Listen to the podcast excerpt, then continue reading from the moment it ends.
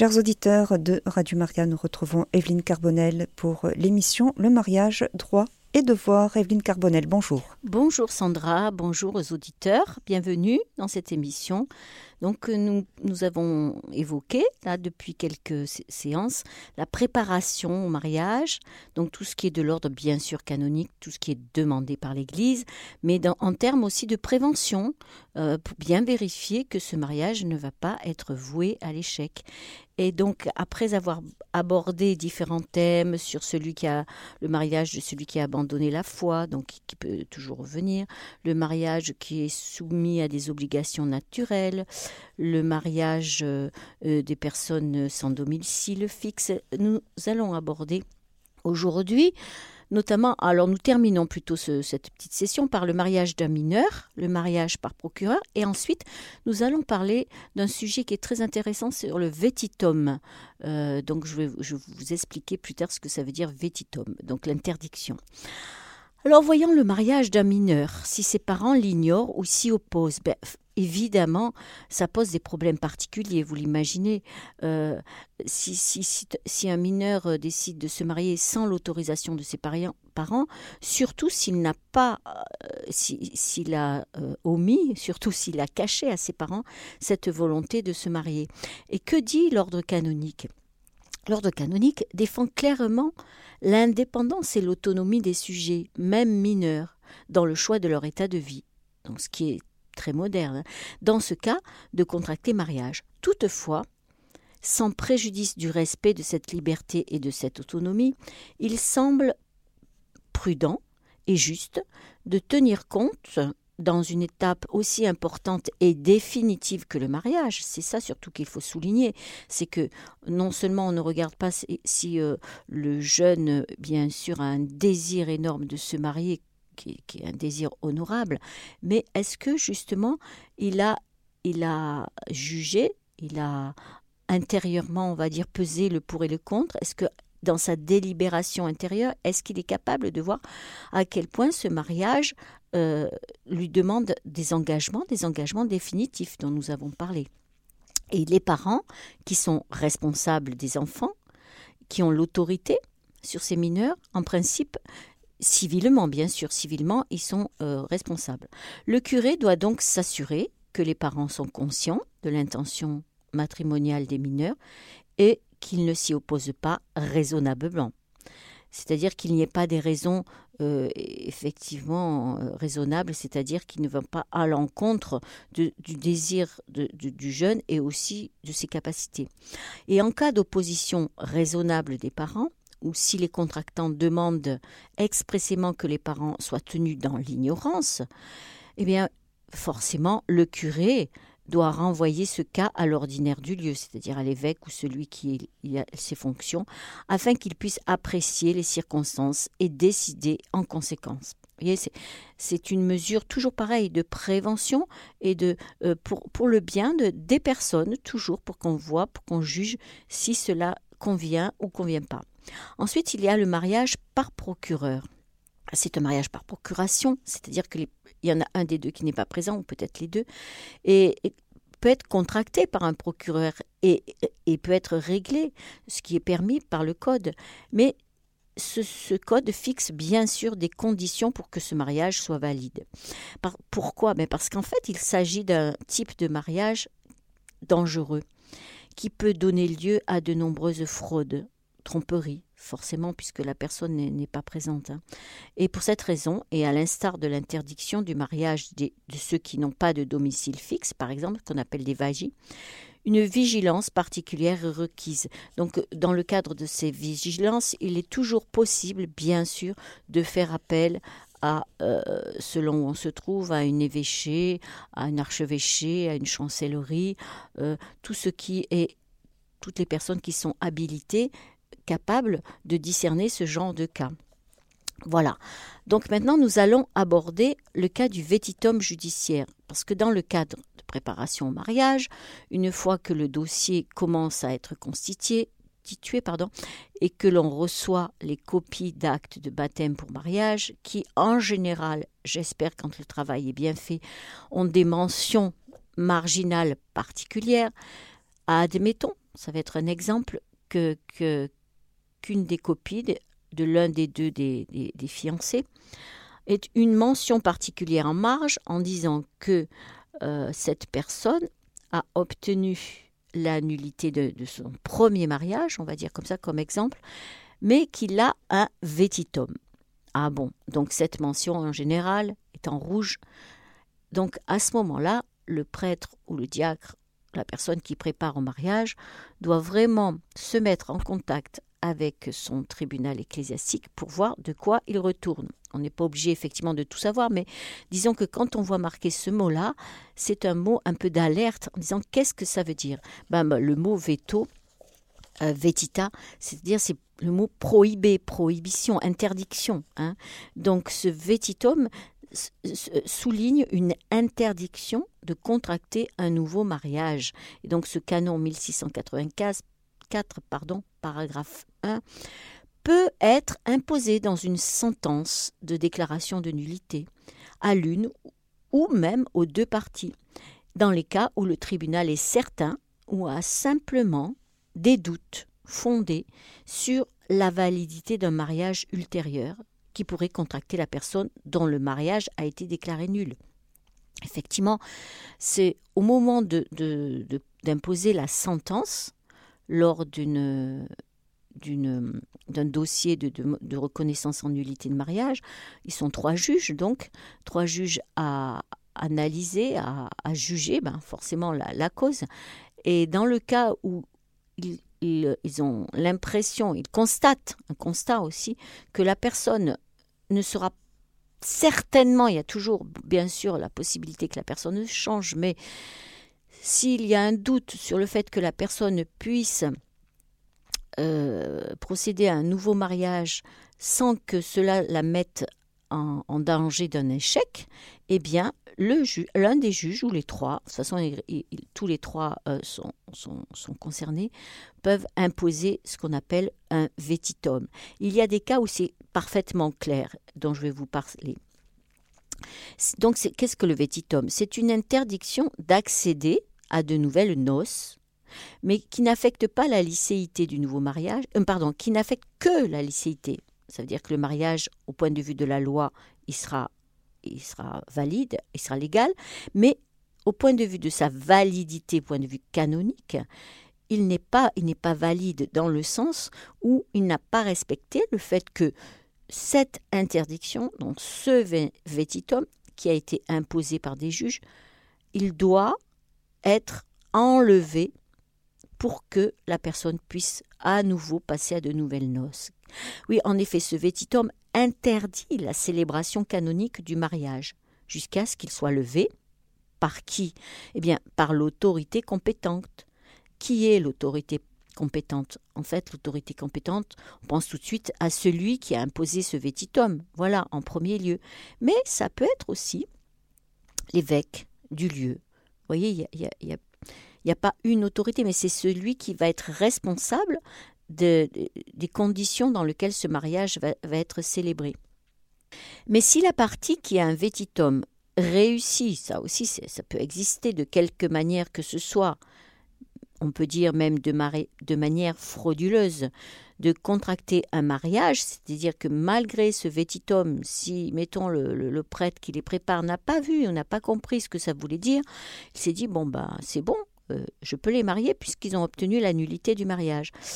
Et bien, ce mariage, en principe, malgré son illicéité, il est présumé valide, et à moins que l'existence effective d'un motif de nullité ne soit prouvée au moment de la célébration. C'est-à-dire que s'il y a une personne qui vient et qui dit mais non, mon père, c'est impossible que vous célébriez ce mariage parce que voilà ce qui s'est passé.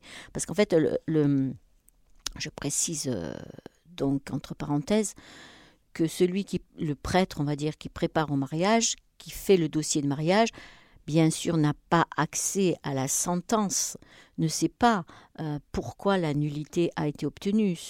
ça reste encore dans, de l'ordre du confidentiel, forcément, à moins, à moins que la personne qui peut recevoir sa sentence, hein, c'est, ce n'est pas caché, la personne peut recevoir, peut, peut justement euh, en tirer tous les bénéfices pour savoir qu'est-ce qui s'est passé dans ce premier mariage Qu'est-ce qui a conduit à l'échec. Eh bien, pour qu'elle puisse évoluer dans le sens où elle puisse réussir le second, vous voyez, c'est pas pour le cacher. Donc, si elle reçoit sa sentence, bah, à moins qu'elle ait vraiment un accompagnement euh, très très précis avec le prêtre et que elle peut, elle peut toujours leur faire lire la sentence. Mais c'est de l'ordre de la confidentialité. Donc, le prêtre qui ne connaît pas la sentence, qui ne sait pas de quoi il retourne, qui ne comprend pas le mot vétitum, ben, s'il célèbre le mariage, eh bien, et que personne lui dit, bien, bien sûr, tout cela ensuite, il faudrait que ça remonte au, au bureau euh, canonique pour que ce vétitum soit enlevé. Mais il y a des cas où c'est un grand danger, je vais vous dire pourquoi. Euh, alors d'où il vient ce vétitum? Le vétitum est une institution d'origine de la jurisprudence. elle a été euh, consacrée surtout par le Code de 1983. Il y a eu seulement deux canons hein, qui, puissent en parler, mais ces canons ne le règlent pas de façon précise. Et c'est pour cela qu'il y a une instruction qui s'appelle Dignita Connubii, la, dignité de l'union, du mariage, qui date de 2005, là où il y a différents articles qui sont donc des références pour les avocats, pour les juges, pour les défenseurs du lien, en fait, tous les les personnes qui travaillent dans les tribunaux, parce qu'il y a des articles beaucoup plus détaillés, beaucoup plus précis. Vous voyez, c'est une instruction qui permet euh, de suivre les règles beaucoup plus précisément et surtout sur l'imposition de ce vétitum. Mais quand même, je dois témoigner que toutes ces questions de vétitum sont encore travaillées actuellement dans, dans les tribunaux, dans les, dans les rencontres de canonistes, etc. Euh, parce qu'il fut une, époque où le vétitum était imposé. Euh, et pour le l'enlever, on va dire, pour la levée de ce vétitum, c'est comme ça qu'on dit, eh bien, c'était très, très, très compliqué. Ça pouvait mettre plusieurs années. Donc, les, canonistes ont raison de se poser la question, mais pourquoi l'imposer aussi longtemps? Alors, nous allons progresser sur ce thème. Effectivement, lorsqu'il réglemente l'imposition du vétitum, il y a un article de 151 qui établit une distinction, toujours en droit canonique, il y a plusieurs distinctions selon la cause qui le justifie. Alors voilà plusieurs cas. S'il ressort de l'instance qu'une partie souffre d'impuissance ou est dans l'incapacité permanente de se marier, le tribunal doit, et c'est vraiment doit, hein, euh, euh, ajouter un vétitum à la partie qui lui interdit de se remarier sans consulter le même tribunal qui a rendu la sentence. La raison est simple, c'est que dans ce cas-là, soit en raison du caractère permanent de la cause de nature psychique qui a provoqué l'incapacité de donner le consentement, soit en raison de la nature absolue de l'impuissance il existe pratiquement une certitude quant à la nullité du mariage ultérieur que cette personne pourrait contracter. Effectivement, dans le cas d'impuissance, sauf s'il y a toujours possibilité d'une prise en charge médicale, on va dire, ben la personne euh, qui a déjà eu euh, une nullité de mariage pour ce cas-là, bien forcément, dans le cas d'un nouveau mariage, il faut vraiment que l'autre partie non seulement soit au courant, mais qu'en plus puisse envisager si, cette impuissance est permanente ou si cette impuissance peut, euh, au jour d'aujourd'hui, avec euh, la médecine, peut s'améliorer. Mais voyez, il faut qu'il y ait de là, que tout cela se soit fait en pleine clarté. Et si le, tribunal a jugé qu'il était incapable, que cette personne était incapable de se marier, eh bien forcément, il y a certaines euh, démarches à faire euh, pour l'enlever. Mais là, c'est un risque que ce vétitum ne soit jamais enlevé. Donc, vous voyez, tout ça, c'est, c'est très sérieux. C'est très important que l'Église, comme je vous avais déjà dit, comme une mère, elle prenne soin de ce que le nouveau mariage ne soit pas mis en échec. Alors sur un deuxième point, en revanche, si la nullité est due à une fraude ou une simulation par l'une des parties, le tribunal n'est pas tenu d'imposer un vétitum. Alors quelle en est la raison? Pourquoi cette différence? Eh bien, cette différence réside dans le fait que dans ces cas, la nullité a été causée par un acte volontaire du sujet. Vous voyez bien que l'impuissance, c'est involontaire. C'est un acte volontaire du sujet, que ce soit par exemple une fraude ou une simulation, de sorte qu'il n'y a en principe rien dans sa structure psychique ou personnelle qui empêche le sujet de contracter validement le mariage. Le tribunal doit cependant être particulièrement prudent dans l'appréciation de l'opportunité d'imposer ou non un vétitum à ce moment-là. Et en fait, pourquoi? Pour éviter le scandale de personnes qui s'obstinent à rejeter les éléments ou les propriétés du mariage, en contractant des mariages canoniques successifs qui sont nuls. Effectivement, euh, entre parenthèses, on peut avoir un premier mariage déclaré nul et un second aussi. On peut toujours demander au tribunal de, voir euh, ce qui s'est passé et de reconnaître la nullité. Donc vous imaginez, euh, au bout de la deuxième nullité, il est très important de se dire mais qu'est-ce qui se passe? On ne va pas remettre ces personnes-là en échec que pour protéger la bonne foi du tiers qui veut épouser le prétendant, lequel a déjà trompé une autre personne. C'est vraiment très grave quand on parle de simulation. Si la personne n'a pas été honnête, n'a pas été claire, euh, une fois, euh, on ne va pas lui permettre de, recommencer.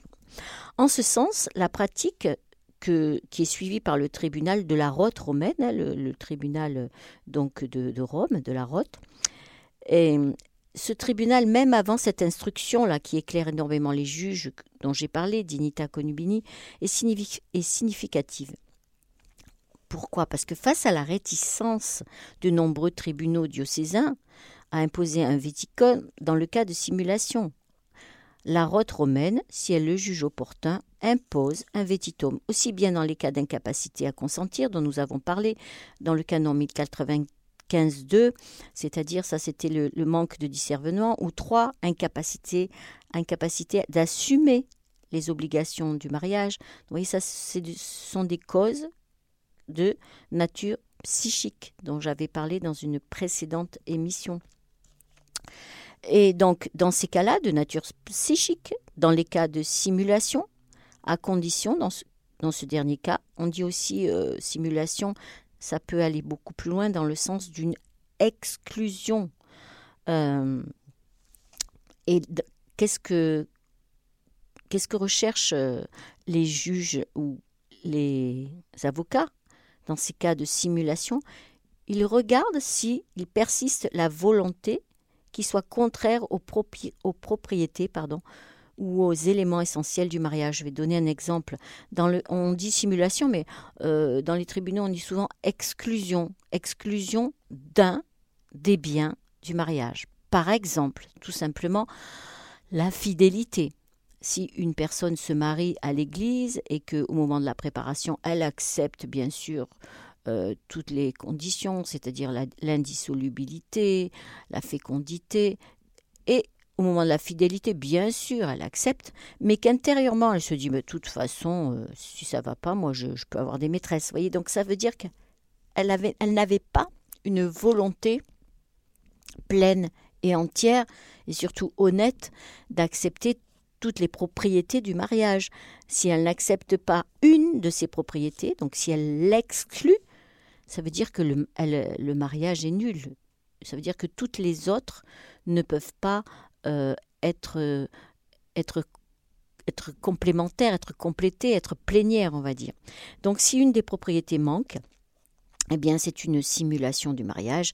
Et dans ces cas-là, comment le tribunal qui, qui, on imagine, a donné la nullité dans cet exemple, peut se dire que cette personne ne va pas recommencer, puisqu'elle a simulé une première fois euh, la fidélité, est-ce qu'elle ne va pas? Donc c'est en prévention, on va dire, c'est que le, juge met le vétitum en se disant est-ce que cette personne est, a vraiment une, incapacité psychique? Euh, ou elle ne peut pas, on appelle ça du donjuanisme aussi. Hein. Dans ces cas-là, est-ce que est-ce c'est bien ou pas euh, de permettre qu'un nouveau mariage soit célébré? Vous voyez, ce sont des questions très importantes. Ainsi aussi, donc, j'ai parlé de ce cas de simulation. Dans les cas d'incapacité, il est fréquent d'imposer le vétitum s'il est constaté que les causes incapacitantes persistent au moment de la sentence. Alors qu'est-ce qu'il peut y avoir comme exemple des exemples euh, qui sont aussi très graves. Hein?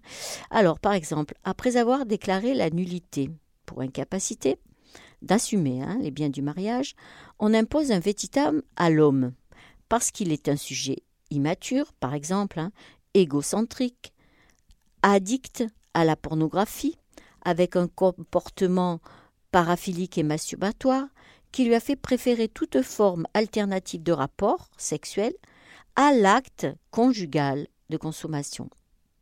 Et donc c'est vraiment une incapacité qui a été vérifiée dans une des sentences, dans, une jurisprudence d'un tribunal. Euh, c'était en, en 2003. Et dans cette sentence, il a été imposé un vétitum à l'homme en raison de sa personnalité gravement immature et de son infantilisme notable avec éjaculation précoce, insuffisance sexuelle, ainsi que son incapacité à se comporter de façon responsable dans tous les domaines de la vie. Toutefois, il convient également de noter qu'en d'autres occasions, les juges omettent peut-être, on va dire peut-être, hein, par négligence ou par euh, on va dire miséricorde, d'imposer le vétitum dans des cas qu'il exigerait clairement. C'est le cas, par exemple, dans une sentence de 2010, hein, rendue dans un cas d'homosexualité irréversible et solidement enracinée. Euh, et donc cette sentence était en latin et en, en espagnol. Hein. Donc là, on a juste l'exemple qui n'est pas traduit. Mais pour vous dire que ça va au-delà, voyez, au-delà de tout ce qu'on peut considérer comme incapacité simplement d'immaturité, ça va bien au-delà, et c'est surtout dans le fondement de, du couple et de l'exigence que demande un mariage selon ce que demande l'Église. Et donc ce vétitum a été prononcé dans ces cas-là en raison grave, d'un grave défaut de discernement. Et la raison de l'imposition de ce vétitum est que le tribunal considère que le sujet était, c'est surtout qu'il était, puisque au moment de, de, faire ces, jugements de nullité de mariage, qu'est-ce qu'on regarde Comme j'avais déjà précisé, on regarde avant le mariage, le jour du mariage, pendant le mariage et après le mariage. Et donc si on voit que le sujet, si on considère que le sujet était et est encore aujourd'hui incapable d'assumer les obligations essentielles du mariage. Vous voyez, dans, dans le cas de cette euh, euh, homosexualité, euh, si la personne est vraiment bien installée dans ce domaine-là, mais comment dire, c'est pas possible de, de, désirer à nouveau un mariage selon ce que demande l'Église. Voilà. Donc les juges ont cette mission d'imposer un vétitum. Mais par ailleurs, bien qu'il s'agisse d'une question, comme je vous ai dit, qui est toujours actuelle, qui est aussi qui peut être controversée, rien n'empêche d'imposer un vétitum à l'une ou l'autre des parties, à l'instance, dans la sentence déclarant le mariage nul, que la nullité du mariage soit imputable à cette partie ou non, même si la nullité n'a pas été déclarée pour un chef imputable à la partie, entre parenthèses, soit parce qu'il n'a pas été demandé, soit parce qu'il n'a pas été possible de prouver qu'une telle cause de nullité existant à l'époque était déjà présente au moment de la conclusion du contrat, un vétitum peut lui être imposé à condition qu'il n'existe des raisons objectives prouvées c'est toujours, euh, vous savez, dans les actes des dossiers de nullité, c'est toujours les preuves qui sont importantes. Il faut que dans l'exact, il soit prouvé qu'il y a une réelle incapacité, avec toutes les garanties judiciaires qui indiquent qu'à l'heure actuelle, le sujet n'est pas capable de contracter un mariage valide ou a une volonté radicalement contraire, bien que ces cas soient toujours quelque peu exceptionnels. Oui, il faut le dire, ce sont vraiment des cas exceptionnels. Il ne semble pas que l'imposition d'un vétitum exige, comme présumé inévitable, que la nullité du mariage lui soit imputable, puisque le vétitum n'est pas une sanction, mais un moyen ah oui, ça c'est très important de le préciser, ce n'est pas une sanction, mais un moyen de prévenir les nullités futures, selon ce que dit le canon 1077. Oui, je précise, il y a des cas, effectivement, euh, une déviance, on va dire, ou, un problème psychique, plutôt un problème psychique, se déclare, mettons, au bout de dix ans de mariage. Euh, à l'heure actuelle, on, on, a, mis des mots sur ce qu'on peut appeler euh, ces problèmes de bipolarité, ou voyez, de maniaco-dépressif, etc. Si tout cela se déclare au bout de dix ans, on va dire qu'avant le mariage, la personne était tout à fait capable, sauf si il y a des preuves qui prouvent qu'il y avait des il des preuves, des indices, il y avait des euh, des témoignages qui permettent de se dire mais cette personne-là avait des signes, euh, mais n'a jamais consulté, n'a jamais mis de mots sur ce qui se passait, sur ses états, sur ses états euh, peut-être dépressifs à l'âge de l'adolescence, peut-être des états où elle a changé souvent de vous voyez, il y a des indices, changer souvent de, de, métier, on peut dire, ou alors euh, était instable, etc.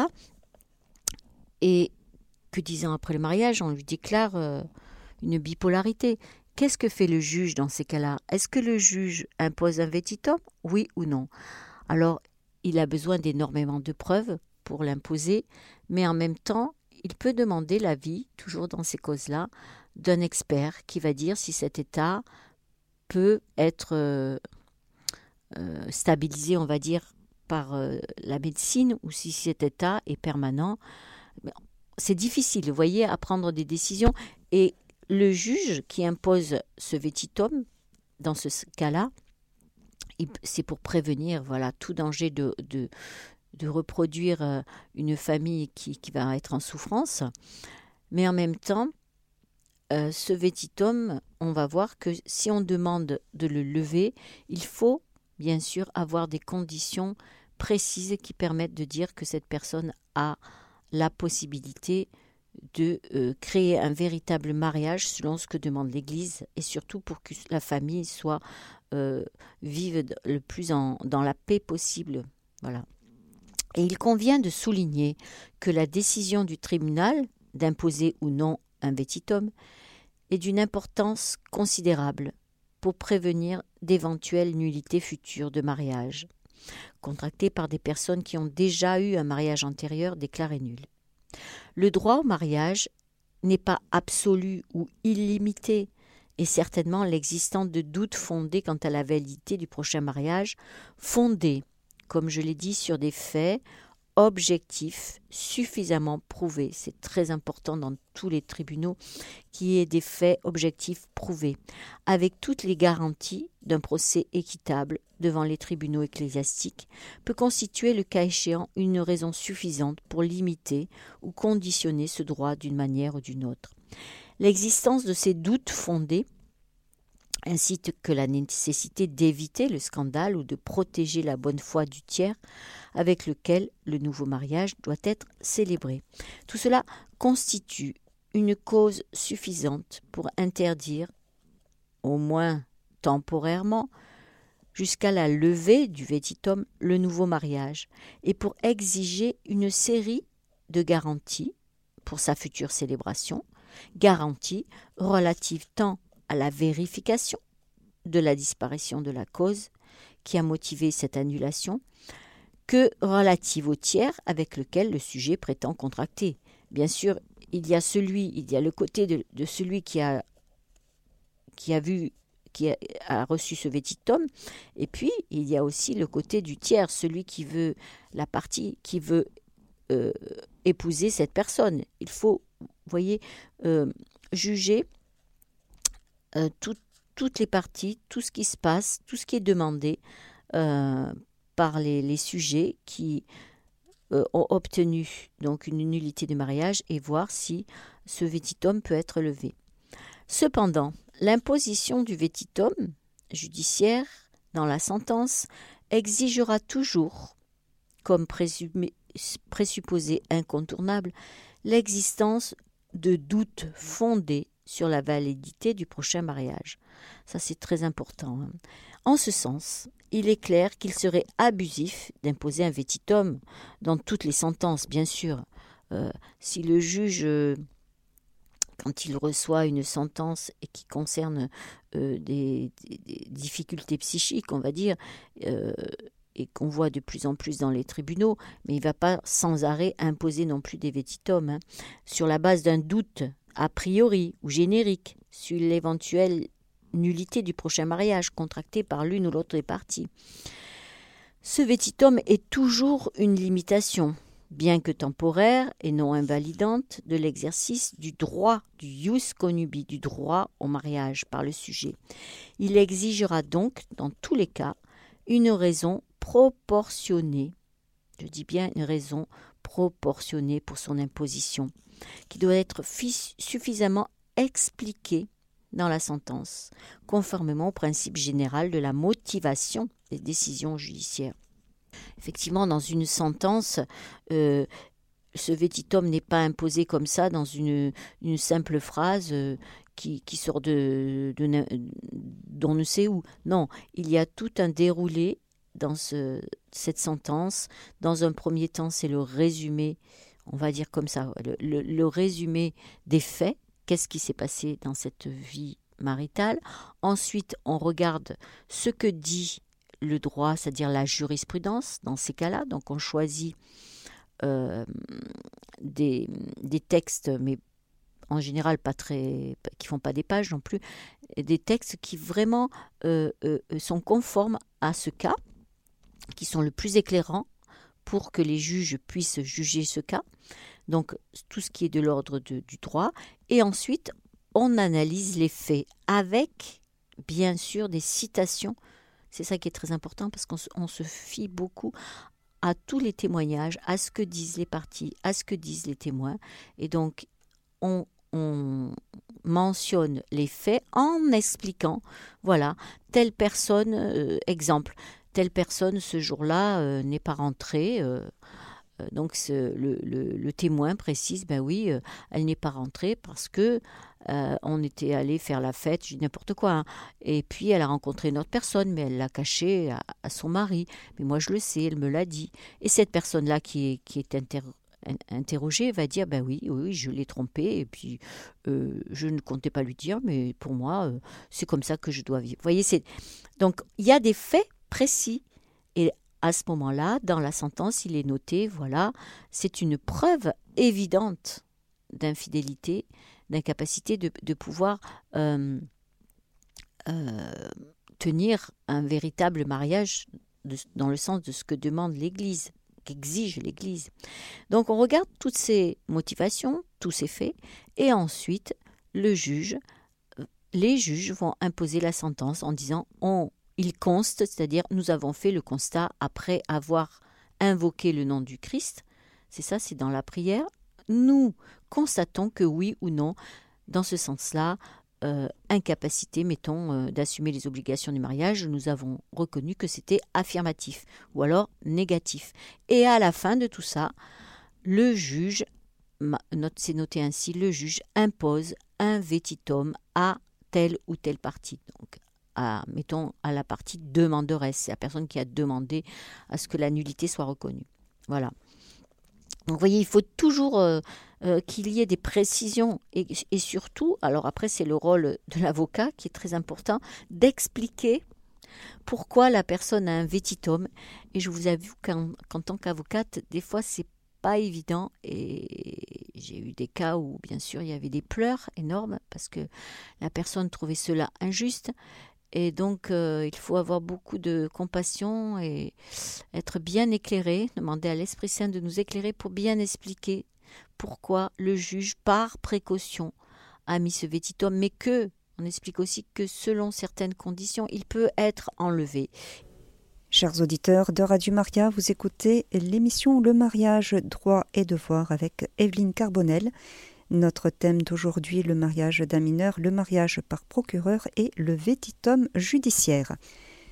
Alors, Evelyne, nous avons une question qui, concerne euh, les nullités de, mariage catholique. Euh, donc l'auditeur n'a pas souhaité passer à l'antenne euh, et a préféré garder l'anonymat.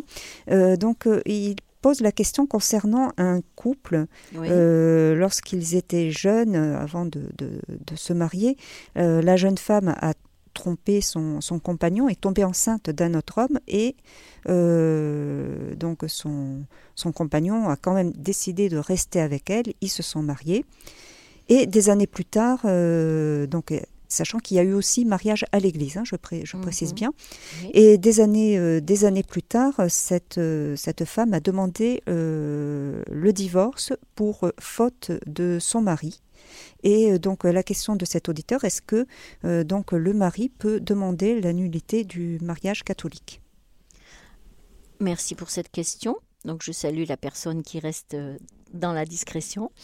Une question intéressante. Donc, si je résume, donc euh, euh, un couple de jeunes gens euh, qui étaient déjà bien engagés dans leur relation et qui comptaient se marier, en gros, si j'ai bien compris. Mais la jeune femme a trompé son fiancé, on va dire comme ça, voilà, pour faire simple. Et, bien sûr, elle ne l'a pas dit qu'elle l'avait trompé. Enfin, ça, on ne sait pas trop. Euh, d'après ce que j'ai compris, si. Elle, lui a dit je suis enceinte, qu'est-ce que qu'est-ce que tu vas faire? Elle lui a bien ah d'accord d'accord. Bon ça c'est plus clair. Donc il le savait. Donc lui ben c'est très plus que bon de sa part. C'est plein d'amour d'avoir accepté cela. Donc ils sont mariés à l'église. À l'église et, ce mariage au bout de quelques années je ne sais pas combien de temps on ne sait pas a, bon, a été voué à l'échec. Et donc c'est elle qui demande la nullité du mariage c'est ça? Donc qui demande le divorce pour faute du mari, pour essayer de récupérer euh, apparemment, il y a une, une histoire d'argent aussi. Dimanche euh, pour faute, mais euh, il faudrait savoir quelle faute. voilà, alors ça, ça je n'ai pas la précision. en tout cas, là, je vous parle du domaine canonique, d'accord? Alors, si elle veut divorcer pour faute, donc ça, c'est le domaine civil, hein, on est bien d'accord? Donc là, dans le domaine civil, je ne peux pas me prononcer. Mais de toute façon, avant de demander la nullité du mariage, il faut qu'il y ait un divorce civil, hein, je précise. Alors, s'il y a divorce pour faute, c'est pas pour cela, ce n'est pas pour cela, euh, je répète, qu'il n'y aura pas de nullité. Parce qu'en fait, dans les causes de nullité de mariage, comme je dis souvent, on, euh, soi-même, on se, remet en question, c'est le moyen de se remettre en question justement pour ne plus reproduire des schémas qui ont été voués à l'échec, et on reconnaît ses propres turpitudes. C'est-à-dire que s'il a fait une faute, ben, tout pécheur peut être pardonné, et eh bien ça sera forcément le sujet de la nullité, mais pas seulement. C'est-à-dire qu'on est toujours deux dans un mariage, et même si lui, il a commis une faute, on va regarder à la racine de ce mariage qu'est-ce qui s'est passé. Donc pourquoi ce mariage a évolué? Dans ce sens, pourquoi il était voué à l'échec, et pourquoi, alors mettons que lui, Hein, si j'ai bien compris, lui demande la nullité, mais il faut d'abord qu'il obtienne euh, le divorce civil, qu'il soit pour faute ou pas. Vous voyez, ça, ça, c'est pas ça qui, que, le tribunal va regarder. Le tribunal regardera surtout qu'est-ce qui s'est passé dans ce mariage pourquoi ce mariage a été voué à l'échec. Alors c'est vrai que à l'origine, ce que vous avez décrit, est très particulier, c'est-à-dire qu'il a accepté un enfant qui n'était pas de lui. Bon, déjà, je trouve que, euh, objectivement, c'est déjà un geste magnifique, une, grande preuve d'amour. Après, on ne sait pas ce qui, pardon, ce qui s'est passé dans cette histoire. Effectivement, s'il a commis une faute, mais ça, comme je vous dis, dans l'Église, tout pécheur peut être pardonné. Euh, donc déjà à la base, euh, sans passer par l'Église, ça peut être aussi la, euh, la, personne qui est concernée qui peut pardonner.